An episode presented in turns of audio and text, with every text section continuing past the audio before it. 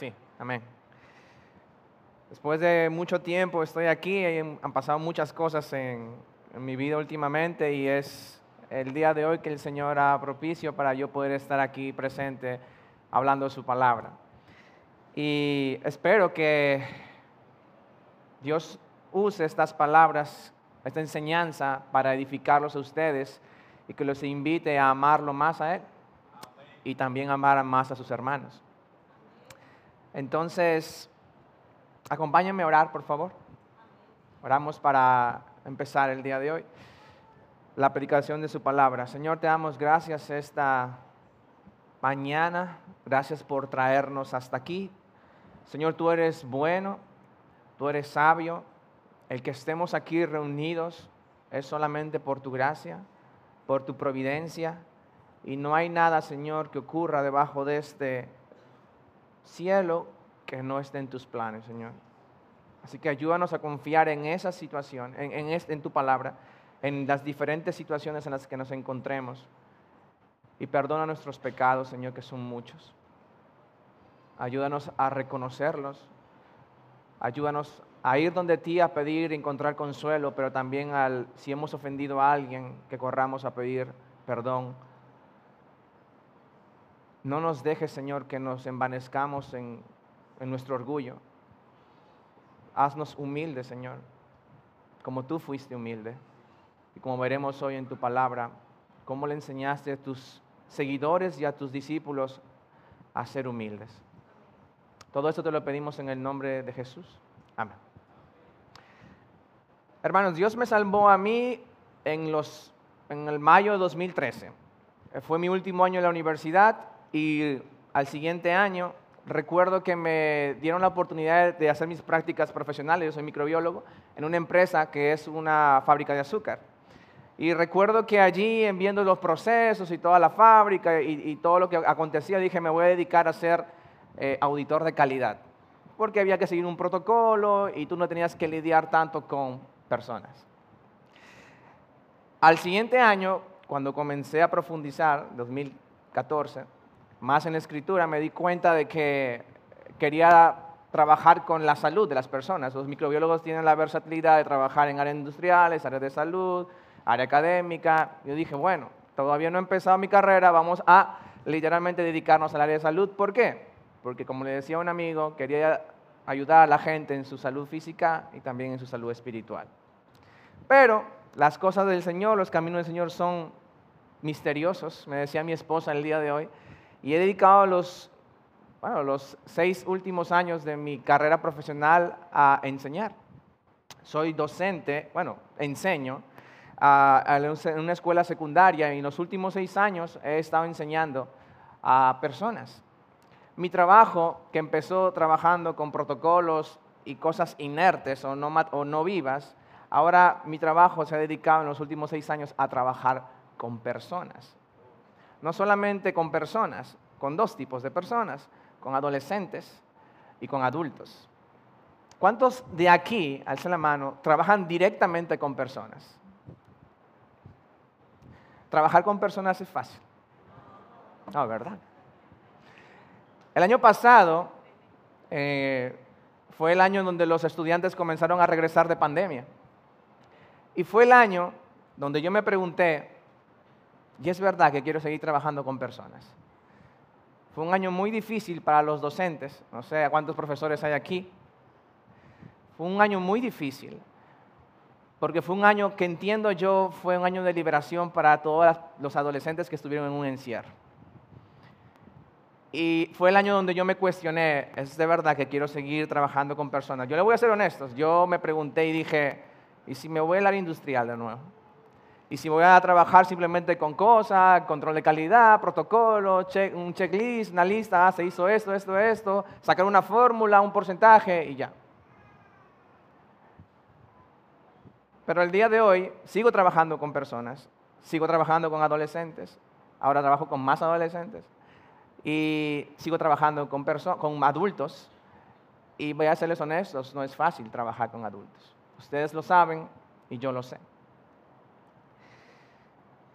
Lo interesante de todo esto es que Jesús escogió a 12 personas y estuvo con ellos tres años conociéndoles, cada uno de ellos de una manera tan profunda que lo que vamos a ver el día de hoy nos va a demostrar que nosotros no somos tan distintos a esas personas. Así que acompáñenme por favor a Juan, el Evangelio de Juan capítulo 13. Vamos a ver versículos del 1 al 20. Mi objetivo para el día de hoy es intentar mostrar en este pasaje lo que Jesús revela de su naturaleza divina, cómo Él nos salva y sostiene y cómo Él toma la iniciativa de mostrarnos cómo deberíamos vivir. Es un objetivo triple. Y he titulado este pasaje con el nombre de un manto de gloria a una toalla de servicio. Y vamos a ver tres secciones. Vamos a ver entender quién eres, te va a ayudar a humillarte. Entender qué hace Jesús, te guiará a ser salvo. Entender quién es Jesús, te guiará a ser feliz. Así que una vez más, hermanos y amigos, acompáñenme a orar porque la necesito. Oremos. Señor, Señor, tu palabra es santa, tu palabra es verdadera. Señor, usa Úsame, Señor, con todos mis defectos. Señor, que tu palabra sea predicada como tiene que ser predicada, Señor. Que mis opiniones puedan valer poco, sino que tu palabra y, la, y lo que Jesús, tu Hijo, quiso enseñar aquí, pues sea lo que tu iglesia reciba y lo que tu iglesia sea animada a hacer. Bendice, Señor, tu palabra y confiamos en que tu palabra no va a regresar vacía sino que cumplirá el propósito con el cual fue hablada. Todo esto te lo pedimos en el nombre de Jesús. Amén. Así que vamos a leer eh, Juan capítulo 13 rápidamente. Empezamos en el versículo 1. Dice aquí, antes de la fiesta de la Pascua, sabiendo Jesús que su hora había llegado para pasar de este mundo al Padre, habiendo amado a los suyos que estaban en el mundo, los amó hasta el fin. Y durante la cena, como ya el diablo había puesto en el corazón de Judas Iscariote, hijo de Simón, el que lo entregara, Jesús, sabiendo que el Padre había puesto todas las cosas en sus manos y que de Dios había salido, de a Dios volvía, se levantó de la cena y se quitó el manto. Y tomando una toalla, se la ciñó. Y luego echó agua en, en una vasija y comenzó a lavar los pies a los discípulos y a secárselos con una toalla que tenía ceñida. Y vamos a detenernos ahí rápidamente porque quiero que entendamos el contexto donde todo ocurre. Es, muy importante entender en qué está ocurriendo una situación para poder comprender las palabras de Jesús. De los capítulos 13, donde estamos empezando, al 17, Jesús va a empezar a decir sus últimas palabras. Porque como vieron en el versículo 1, dice, sabiendo que Jesús, que su hora había llegado, y como Andrew predicó en febrero, les, les recomiendo si no lo han escuchado, que predicó Juan 13, pero lo enfocó más en los versículos del Nuevo Mandamiento. en el nombre de Jesús, amén, fue su, título de su mensaje. Y él mencionaba que una persona antes de, si sabe que va a morir, va a decir lo más importante que él entiende que las personas a su alrededor tienen que conocer. Y Jesús está diciendo desde el, versículo, desde el capítulo 3 al 17 lo más importante que él entiende que sus discípulos tenían que conocer para comenzar la construcción de su iglesia. Y entonces es allí donde Jesús había tomado a sus doce discípulos, él había elegido, dice la palabra, había elegido a doce personas con las que iba a lidiar tres años, las conoce muy bien, todas ellas son diferentes en su vocación, habían pescadores, habían recaudadores de puestos, había eh, revolucionarios en su pensamiento político, diferente en su estatus económico, Mateo era aparentemente el más rico de todos ellos, también había diferentes en edades, Juan era el más joven, Pedro uno de los más adultos, sus personalidades, sus deseos, sus pensamientos, todo eran distintos. Y lo interesante de todo que Jesús nos está enseñando ahí que a pesar de las diferencias en la cual nosotros tenemos, cada uno de nosotros, la iglesia tiene que permanecer unida. Y eso es muy llamativo porque cada uno de ustedes tiene diferentes personalidades. Su familia tiene diferentes personalidades. Sus hijos, aún los gemelos y los mellizos tienen diferentes personalidades. Y Jesús nos está diciendo allí que lo que Él no quiere es que todos sean iguales, pero, que todo, pero Él sí quiere que todos sean santos en sus personalidades, en sus deseos, en sus pensamientos. Si no me creen y si no la, si la para refrescar la memoria, Recuerdan a Juan y Jacobo, fueron llamados los hijos del... Y los hijos del trueno, ¿por qué? Porque eran personas que se aireaban muy fáciles. Personas que le pedían a Jesús literalmente que descienda fuego del cielo para matar a una población que no les había escuchado. Y Dios les dice a ustedes, ustedes son los hijos del trueno. En Perú se dice que esas personas son de mecha corta. No sé si aquí es, es lo mismo. Había uno que era llamado Simón, que era el celote, que él estaba con su vocación de derrocar el gobierno que actualmente tenían, que era el gobierno romano. Era un revolucionario y Jesús lo llama. Estaba Pedro, el pescador impulsivo. Estaba Andrés, falto de fe, porque él no creía que Jesús podía alimentar a cinco mil personas. El preguntón de Felipe, el menospreciador de Natanael, cuando le dicen que el, Mesías viene de Nazaret y de Nazaret puede venir algo bueno, dijo Natanael. Mateo, el que trabajaba con el enemigo. Tomás, el incrédulo. Y Judas, quien cometería una traición. Todos ellos eran distintos, pero no distintos tampoco a nosotros. Porque nosotros también somos como los discípulos. Vemos en un espejo, hermanos, usted sabe quién es, yo sé quién soy yo. Y cada vez que me examino, no con el hermano que está a mi lado, no con mi esposa, no con mis amigos, no con mis compañeros de trabajo, sino con Jesús, siempre quedo corto. Así que si usted no queda, no se ve corto como los discípulos aquí están presentándonos, es porque usted se está viendo muy inflado. Y es porque usted no está consciente de su verdadera maldad o de la naturaleza caída en la que nos encontramos. Así que todas estas personas distintas, diferentes en muchas áreas, son seguidores de Jesús. Ellos vieron señales, ellos vieron milagros y ellos se preguntaban, lo más interesante de todo esto es que capítulos atrás y en los otros evangelios, ellos se preguntaban, ¿quién? Pedro preguntaba, ¿cuántas veces tengo que yo perdonar a este desgraciado, Señor? O sea, hay, una serie que se llama The Chosen la recomiendo mucho, eh, con los ojos de la fe hay que mirarla. Y Pedro era muy impulsivo en esa serie y, y Pedro acusaba mucho a Mateo, que era recaudador de impuestos, y recuerden que él es pescador, que él estaba trabajando con el enemigo. Y Pedro decía en la serie que él nunca lo iba a perdonar. Y en ese momento aparece Jesús y todos se quedan mirándolo porque Jesús estaba haciendo lo que fue llamado ser, servir. Y cuando ven a la figura de Jesús sirviendo y viéndose entre ellos discutiendo, se quedan mirando, perplejos, y comienza a sentarse uno a uno. Y es ese Pedro que le dice a los, se dice entre ellos, le dice al maestro, maestro, ¿cuántas veces tengo que perdonar a, mi hermano? son los mismos discípulos que les dicen, Señor, ¿podemos descender fuego del cielo? Son los mismos discípulos que se pregunta quién va a ser el mayor entre ellos. Y son los mismos discípulos que le preguntan a él quién se va a sentar a su diestra. Ese es el contexto donde aparece todo lo que vamos a ver el día de hoy. Esa es la situación donde Jesús va a enseñar lo que va a enseñar, donde va a mostrar lo que va a mostrar. Donde están los discípulos que son distintos y los discípulos que son orgullosos. Así que vamos a entrar a nuestro primer punto, de los versículos 1 al 5. Aquí hay una palabra muy importante en el versículo 1 y es la palabra sabiendo Jesús sabiendo Jesús, versículo 1, sabiendo Jesús que había llegado su hora para pasar del mundo al Padre, habiendo amado los suyos, los estaba amando ya, los amó hasta el fin. Esta situación donde Jesús estaba pasando, está pasando entre su vida y su muerte. Es en el medio donde está ocurriendo eso y Jesús les recuerda, eh, Juan reconoce que Jesús los amó, los sigue amando y los amará hasta el fin. Algunos entienden que es el fin hasta de su muerte, pero la palabra ahí quiere decir que es un amor al extremo.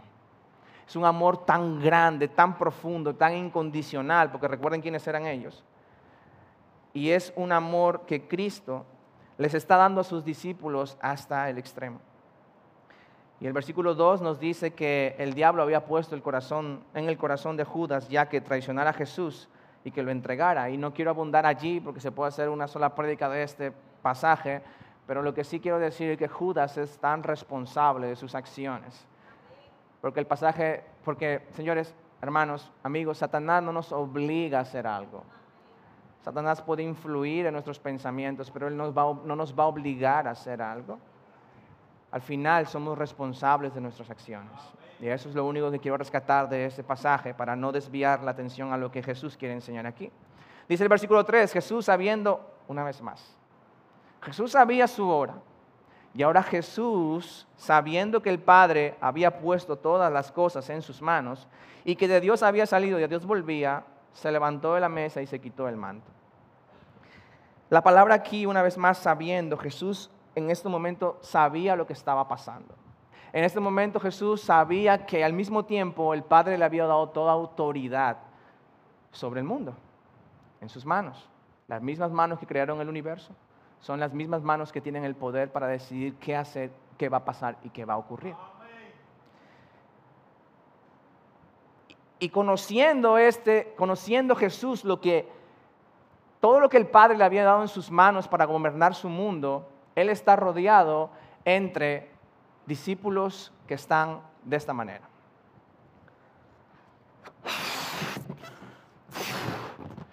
La palabra que Pablo usa para, en su carta a los romanos, en su carta a los corintios, para demostrar a una persona orgullosa, es la misma palabra que se utiliza médicamente para decir que un órgano está hinchado o inflamado. Está hinchado o inflamado y que no puede servir al cuerpo. Y lo interesante de eso es que usted conoce o reconoce a una persona que es orgullosa cuando está hinchada, cuando se infla. Y lo interesante de todo eso es que una persona orgullosa está hinchada o inflada de qué? De nada. De aire. Y usted reconoce y ve cuando una persona es orgullosa porque está inflada de, de nada. Lo interesante de todo es que las personas orgullosas no son orgullosas porque tengan mucho dinero, muchas posesiones o mucho conocimiento, sino que son orgullosas. Porque tienen, porque tienen mucho dinero, mucho conocimiento, más posesiones que los demás. Y así se reconoce. Una persona, conozco personas que son, tienen mucho dinero y son muy desprendidas. Conozco a personas que tienen muchas posesiones que no lo son. Si usted reconoce a una persona orgullosa es la que tiene, pero quiere tener más que los demás. Y al final están llenos de de nada, de aire. Se hinchan y no pueden servir al cuerpo. Y eso está, eh, eh, eh, Jesús y Pablo se dan cuenta de que no quieren, un miembro de un cuerpo no puede funcionar si está inflamado. Y no le sirve al cuerpo en común. Y Jesús está lidiando con estos discípulos que están hinchados o están buscando hincharse. Entonces, Jesús va a hacer aquí, va, a demostrar algo muy, muy interesante. Déjenme enseñarles, disculpen, aunque soy profesor. bueno, en mi vocación está ahora mismo servir como profesor. Y es una manera en cómo yo traigo la atención de ellos. O enseño algo muy complejo. Miren, era una cena. Y en la cena, como han predicado aquí muchas veces, las mesas de esos tiempos eran mesas pequeñas. No eran mesas donde uno tenía sillas. La gente, cuando era invitado a cenar, lo que se le ofrecía era al inicio, al llegar, una vasija con agua para lavarse los pies. Por eso Jesús a Simón le dice, tú no me ofreciste agua para lavarme los pies. ¿Por qué? Porque como se sentaban en cojines tan pequeños en una mesa, los pies de tanto caminar en, en esas zonas áridas y que los zapatos no eran cerrados, entonces se llenaban de mucha tierra y de mucho polvo. Entonces cuando tú te sentabas en esos cojines, tus pies quedaban recostados y se veía esa suciedad y eso era una falta de respeto para esa cultura. Es como nosotros aquí, tú vas a una casa, estás invitado y ni siquiera te brindan café. ¿Verdad? Los dominicanos al menos, ah, bueno, a mí me ofrecen mucho café, yo trato no beber tanto café, pero imagínense que no le ofrecen ni un vaso de agua. Y cuando te preguntan, ¿y cómo te fue en esa persona? Bueno, ni un vaso de agua me brindaron. Entonces el contexto es el mismo. Si no te ofrecen a ti lavarte los pies es como si no te ofrecieran ni siquiera un vaso de agua.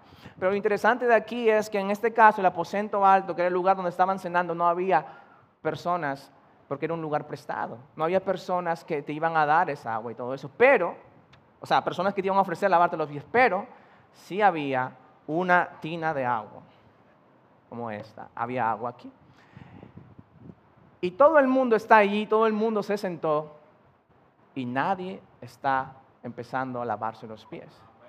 ¿Por qué? Porque ese tipo de servicio le pertenecía a los esclavos y no a cualquier esclavo, sino los esclavos de la más baja categoría. A lo más bajo de los esclavos se le concedía lavar los pies. Inclusive habían esclavos que eran de Israel, que no, los rabíes le decían que los esclavos de Israel no debían hacer esa acción, tenían que hacer los esclavos extranjeros. A ese extremo llegaban. Y es en esa situación donde Jesús dice literalmente,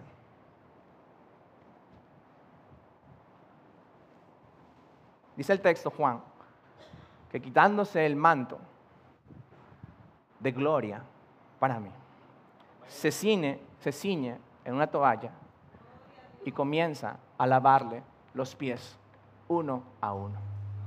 Ustedes se dan cuenta que el pasaje dice, sabiendo Jesús toda la autoridad que tenía, comienza a servir.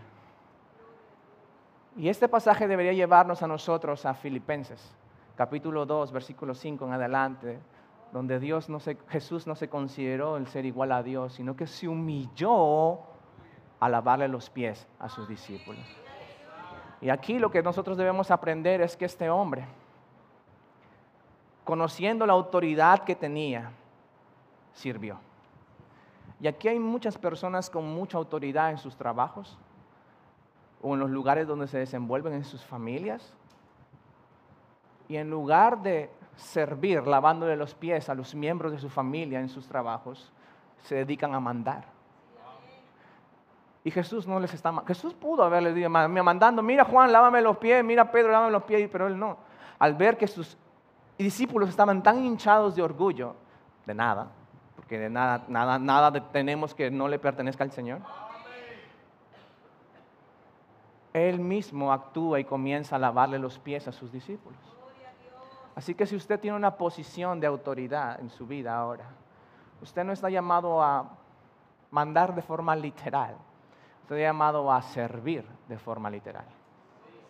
Porque el más, la persona con más autoridad en este mundo, en lugar de que de mandar, comenzó a servir.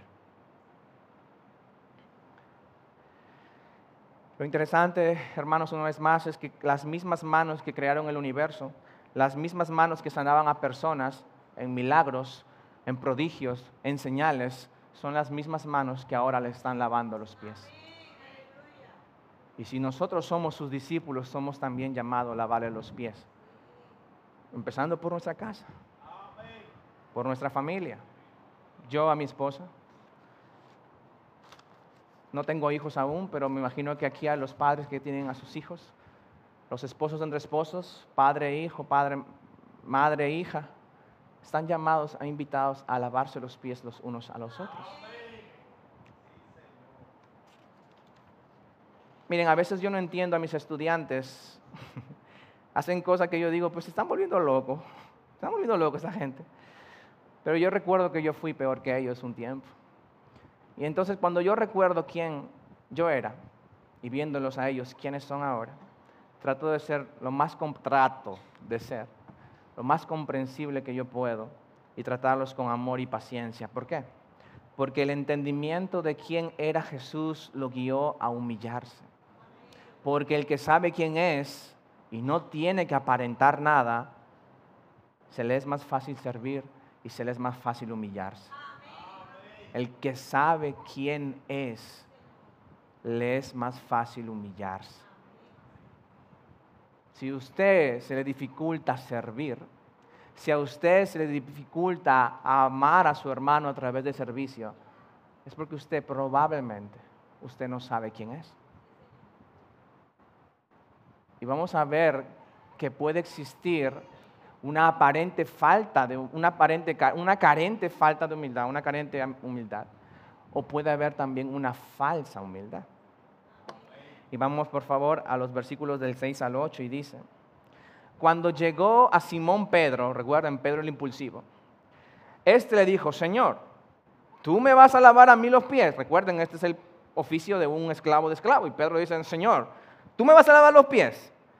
Y Jesús le responde, ahora tú no lo comprendes, no comprendes lo que yo hago, pero lo entenderás después. Y Pedro responde, jamás me lavarás los pies, Señor, nunca me vas a lavar los pies. Y le respondió Jesús, Pedro, si no te lavo, no tienes parte conmigo. Y lo que Jesús estaba tratando de enseñarles aquí a Pedro, a Pedro, es que un lavamiento que iba a venir. Es la plataforma, es, es el medio para que Pedro y Jesús tuvieran una relación. Y eso es un lavamiento que más adelante entendemos que es un lavamiento espiritual. Lo que Jesús estaba enseñando aquí es que el servicio de esclavo, de siervo que él era, de lavarle los pies, era un símbolo de que más adelante en la cruz Él le iba a lavar el alma. La pregunta que yo puedo hacerles ahora es, Señor, amigos, hermanos, ¿ustedes quieren ser lavados por Jesús o quieren ser como Pedro, que muestra una aparente humildad al no dejarse lavar? Pero existen personas orgullosas, tan orgullosas que ni siquiera quieren que le sirvan. Y usted probablemente, si usted ha encontrado en situaciones de servicio, usted conoce a esas personas. Jamás, dice el Señor, me vas a lavar los pies, Pedro. Y Simón Pedro le dijo en el versículo 9, Señor, después de que Pedro entendió que no va a haber una relación entre Jesús y él si no le lava los pies, Pedro dice, Señor, no solamente los pies entonces, lávame las manos y lávame la cabeza. Báñame completo una vez más. Fue lo que le dijo Pedro. Lo interesante aquí que Jesús le dice, Simón Pedro le dijo, Jesús, perdón, le dijo, versículo 10, el que se ha bañado no necesita lavarse excepto los pies, pues está todo limpio y ustedes están limpios, pero no todos. Y aquí la palabra que más nos debe llamar la atención es que el que ya se ha bañado, sí se ensucia los pies. Es decir, que toda persona que ha sido bañada por la sangre de Cristo, la persona que ha creído en el Evangelio, que son las buenas noticias, que hay perdón para el pecador que se arrepiente, se va a ensuciar los pies. Y aquí es lo interesante, una vez más, hermanos, es que el cristiano aún peca. Y hay mucha gente fuera de la iglesia que dice, wow, no, mira, ¿para qué? Para seguir igual que esa persona, para seguir pecando, porque esa persona es cristiana, pero sigue pecando. ¿No les ha pasado esa situación? ¿No les han dicho eso a ustedes? Y Jesús está enseñando aquí que aún las personas que han sido bañadas por la sangre y su sacrificio que va a entrar más adelante, se ensucian los pies. Cometen pecados. Pero miren cómo Jesús trata a esas personas que solamente necesitan ser lavadas de los pies. Dice el versículo 10. El que se ha bañado no necesita lavarse completo, sino solo los pies porque está limpio el hecho que me ensucie los pies con el día a día, con el polvo del día a día, con los pensamientos malos, con las palabras malas, con las acciones malas que yo pueda cometer, no, yo no dejo de ser limpio por eso. Se me ensucian los pies, sí. Pero tengo que acercarme una vez más a que Jesús me lave los pies para continuar. Y esa es la doctrina o la enseñanza de la perseveración de los santos. Los santos perseveran porque Jesús los cubre con su gracia. Y dice Filipenses capítulo 1, versículo 6, que el que comenzó la obra la va a terminar. Usted con sus pecados día a día, Jesús va a terminar la obra. Usted tiene un pecado en su vida que quiere usted salir ya de ese pecado y se pregunta día a día, ¿hasta cuándo, Señor? Jesús le lavará los pies y lo presentará limpio el día final. El mismo evangelio que te salva, es el mismo evangelio que te santifica y es el mismo evangelio que te lleva a Jesús por la eternidad. Es el mismo.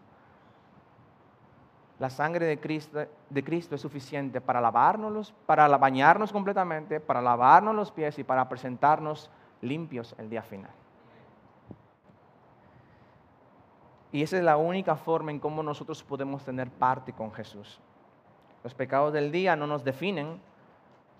Y aquí quiero extenderme un poquito porque yo entiendo que a veces vemos un hermano que comete una falta con nosotros y ya calificamos al hermano de, que es lo peor del mundo. Hermano nos da una mentira, no, es un mentiroso. No, el hermano cometió una mentira. Hermano chisme, pues un chismoso o una chismosa. No, el hermano tal vez dijo algo que no.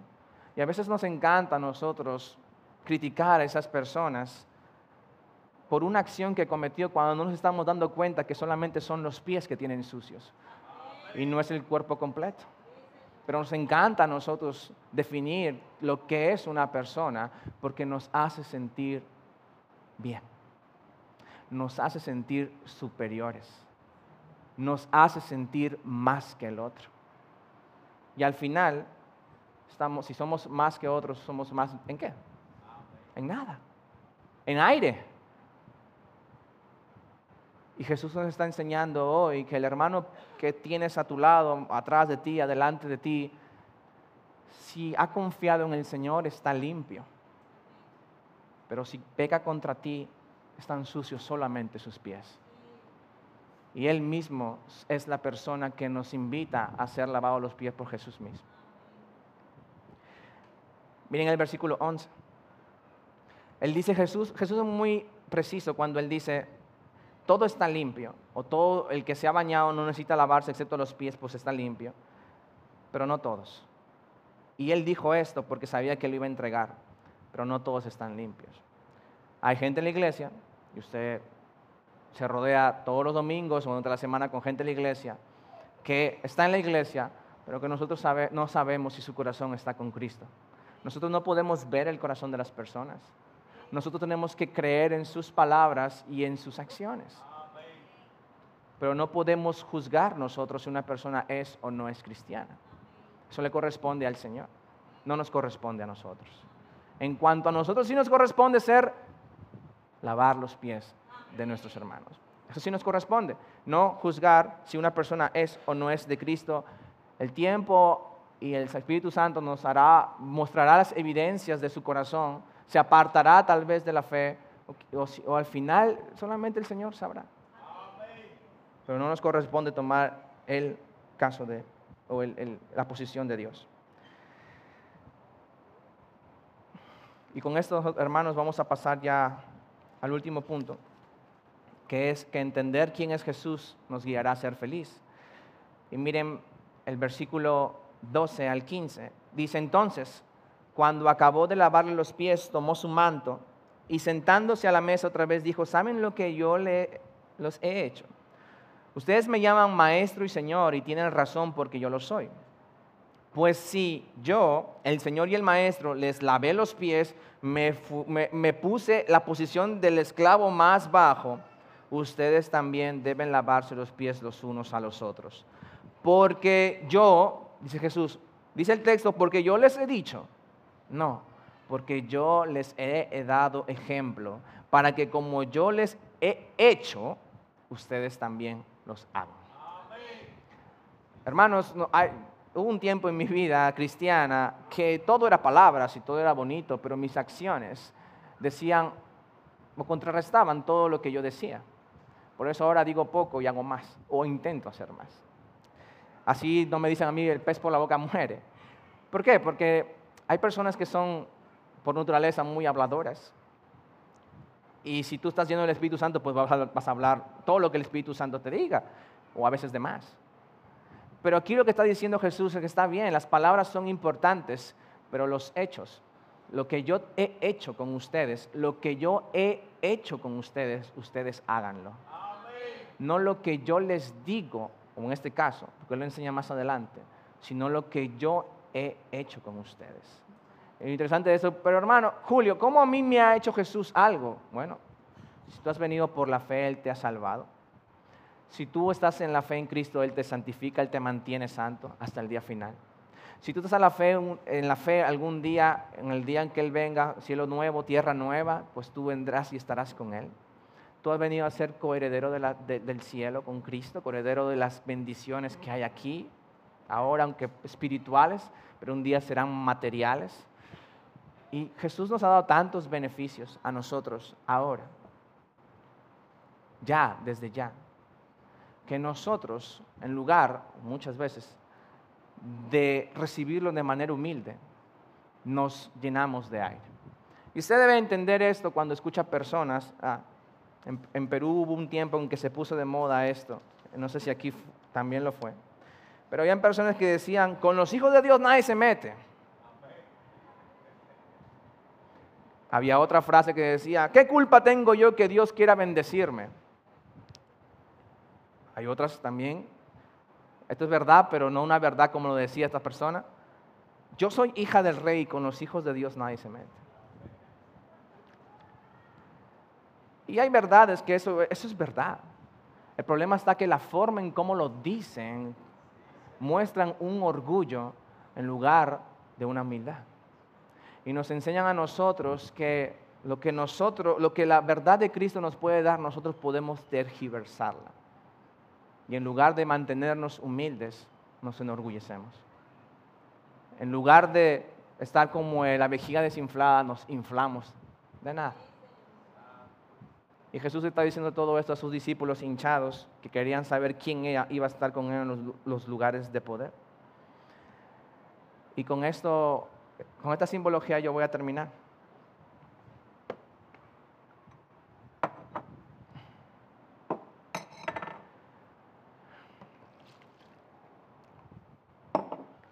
Miren hermanos, cuando Jesús se quitó el manto de gloria y se puso una toalla de servicio,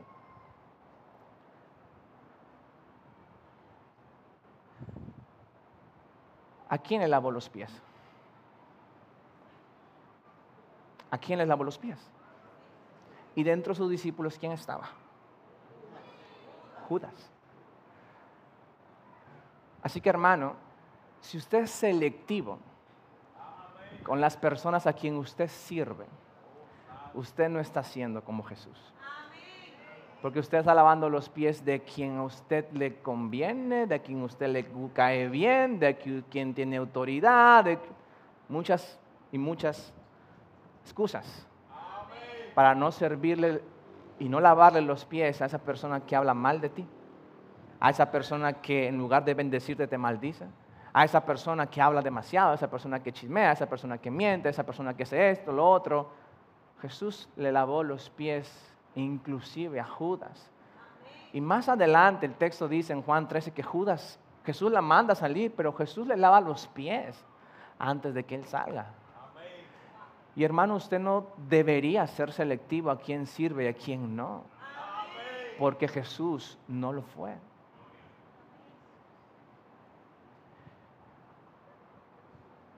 Ocurre otra simbología con esto. Y es que Jesús le está diciendo a sus discípulos, ustedes me respondieron, ¿verdad? Y le voy a hacer la pregunta de nuevo, ¿a quién Jesús lavó los pies? A los discípulos, incluyendo Judas, ¿verdad? Lo interesante de todo esto es que Jesús le lava los pies a las personas que más adelante lo iban a traicionar. Jesús le lava los pies a las personas que iban a salir corriendo cuando él estaba yendo a la cruz. Jesús le lava los pies a una persona que lo iba a traicionar, le iba a negar tres veces. Jesús le lava los pies a esa persona incrédula que no creía que Jesús era el Hijo de Dios. Jesús le lava los pies al mentiroso. Jesús le lava los pies al cobarde. Jesús le lava los pies al incrédulo, al de falta de fe, al chismoso, al que te habla mal, a todo. Porque lo que hace Jesús es derramar gracia sobre la persona que lo va a traicionar. Y cada día, cada día Jesús derrama gracia sobre gracia y nos está invitando a nosotros, como yo he derramado gracia contigo, también derrama gracia con el hermano. También derrama gracia con la persona con la que te llevas mal.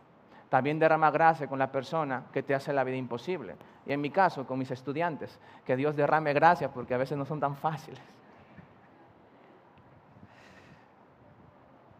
El que recibe las palabras de quien Jesús envía hoy, lo recibe. Miren el, versículo 16, dice, en verdad les digo que un siervo no es mayor que su Señor, ni un enviado es mayor que el que lo envió. Si saben esto, serán felices si lo practican. Y lo que Jesús está enseñando aquí, que si tú derramas gracia como se te ha sido derramado gracia, tú vas a ser feliz.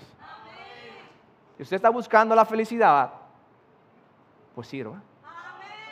Derrame gracia. Tome el papel de siervo, que Dios lo exaltará en su tiempo. Tal vez no en esta vida, pero sí en la venidera. Y dice el versículo 18, no hablo de todos ustedes, recuerden que Judas está fuera de allí, porque dice Jesús aquí, yo conozco a los que he escogido. Y, la, y lo que dice Jesús aquí es que para que la escritura se cumpla, que el que come mi pan ha levantado contra mí su talón, y se lo digo desde ahora, antes de que pase, para que cuando sucedan crean que yo soy. Cada vez, que, cada vez que ustedes vean a Jesús diciendo las palabras yo soy, la palabra yo soy quiere decir Yahvé o Jehová, es decir, yo soy el que soy. Y Jesús le está diciendo ahora que el yo soy, que el dueño del universo les está sirviendo, les está lavando los pies. Y usted, que tal vez tiene una posición de directivo, de padre, de profesor, de lo que sea, usted no está allí para mandar, para ser un totalitario, para ser una persona que tenga una autoridad que en lugar de servir solamente mande. Si usted tiene una posición de autoridad, usted está llamado a servir, mostrando y derramando gracia. Y miren aquí dice el versículo 20, en verdad les digo que el que recibe al que yo envié, es decir, a los discípulos, me recibe a mí, y el que me recibe a mí, recibe a aquel que me envió. Es decir, que todas las personas a las cuales nosotros servimos, Jesús está interesado en que ellas vuelvan con Él. Porque si esas personas lo reciben a Jesús, recibirán el Padre, recibirán el perdón de sus pecados. Pero Jesús no está diciendo aquí, recíbanme a los que quieran escucharme, recíbanme a los que vienen a la iglesia, recíbanme a los que logran a los grupos pequeños. Jesús nos manda servir y por su obra milagrosa en su obra, en su providencia, no en el de nosotros, Él llamará a esas personas a arrepentimiento y fe. Pero nuestro trabajo es servir, lavándole los pies, derramando gracia a todas las personas que están. ¿Por qué? Y con esto termino. Isaías, un pasaje de Isaías, dice algo muy interesante. Y él dice lo siguiente. Acuérdense que el texto dice que él tenía un manto. Y yo titulé la prédica El manto de, de manto a una toalla de servicio. E Isaías dice, este es uno de los primeros pasajes que yo me aprendí, que el alto y sublime, el que tiene el manto de autoridad y poder, habita con el humilde y contrito de corazón. El manto de gloria de nuestro Señor se convirtió en una humanidad por, y eso debe ser humillante al Dios Todopoderoso del mundo, hacerse un humano, pecador, frágil al pecado, débil a las enfermedades, al cansancio, al sudor, al trabajo duro. Pero Él se humilló y se humilló hasta lo sumo que sirvió. Y si usted no se lleva nada de lo que yo he hablado el día de hoy, llévese lo siguiente. Mientras yo estaba leyendo este pasaje, durante dos semanas, o tres tal vez, un mes. Hay un momento donde usted cuando lee la Biblia, hay un momento en que se le abren los ojos. No sé si les ha pasado a ustedes. Un momento que usted está viendo algo que ya ha visto y lo ha visto y lo ha visto y de un momento a otro ve aquí. Y a mí me pasó lo siguiente con este pasaje. Específicamente en el versículo 2, perdón, 3 al 5. Jesús, sabiendo que el Padre había puesto todas las cosas en sus manos y que de Dios había salido y a Dios volvía, se levantó de la cena y quitó el manto y tomando una toalla se la ciñó. Luego echó agua en una vasija y comenzó a lavar los pies de los discípulos y a secárselo con la toalla que tenía ceñida.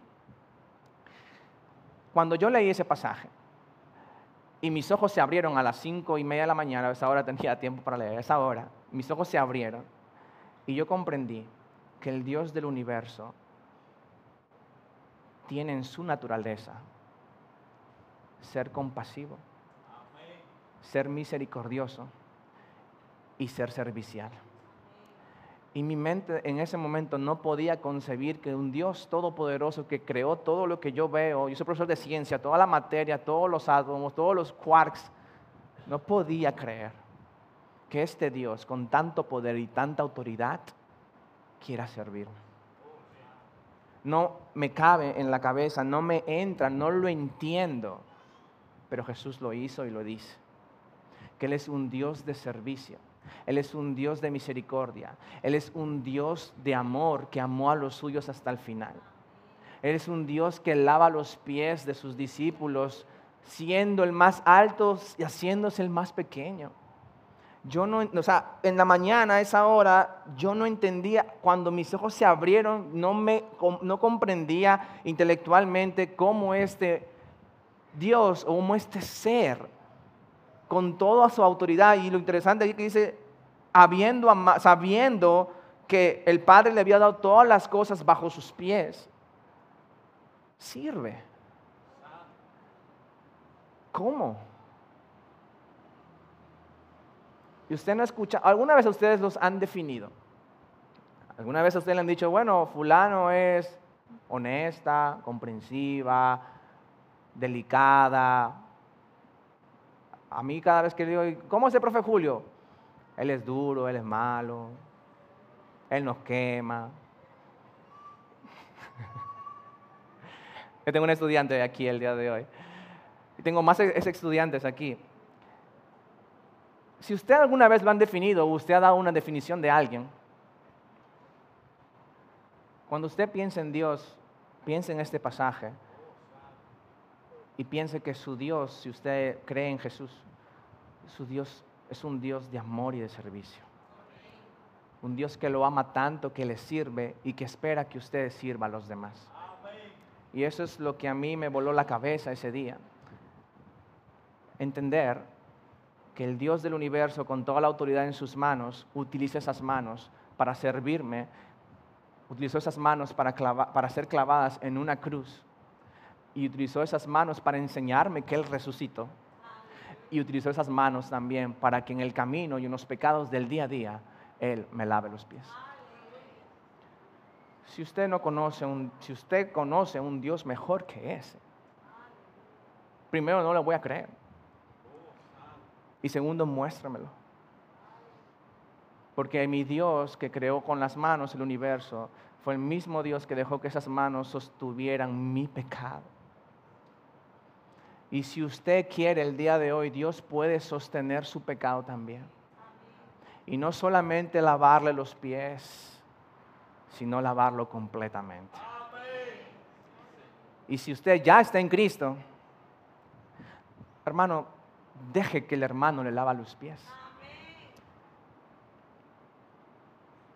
Y cuando ve un pecado mío que va a venir, recuerde que Jesús le lavó los pies a quien los iban a traicionar, a quien iba a salir corriendo de allí. Entonces cuando yo haga eso, por favor, láveme los pies. Derrame la gracia que usted recibió, derrámela sobre mí porque yo tarde o temprano lo voy a necesitar. Y esa es la aplicación más real que puedo darles.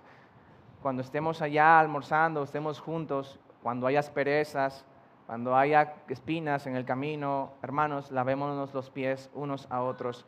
No solamente porque Jesús lo dice, sino porque Jesús lo hizo. Y no es fácil. Y más adelante Jesús va a enseñar que todo lo que Él ha hecho y todo lo que Él ha dicho, usted lo puede hacer. Porque Él manda sacar a Judas, pero deja a los once discípulos. Y les dice, ámense los unos a los otros como yo los he amado. Y si Él les dice a ellos que en esto conocerán que son sus discípulos, en que verán que se amen los unos a los otros, entonces nosotros tenemos la capacidad por el Espíritu Santo y la sangre derramada de Cristo de poder amarnos los unos a los otros lavándonos los pies. Que Dios nos ayude.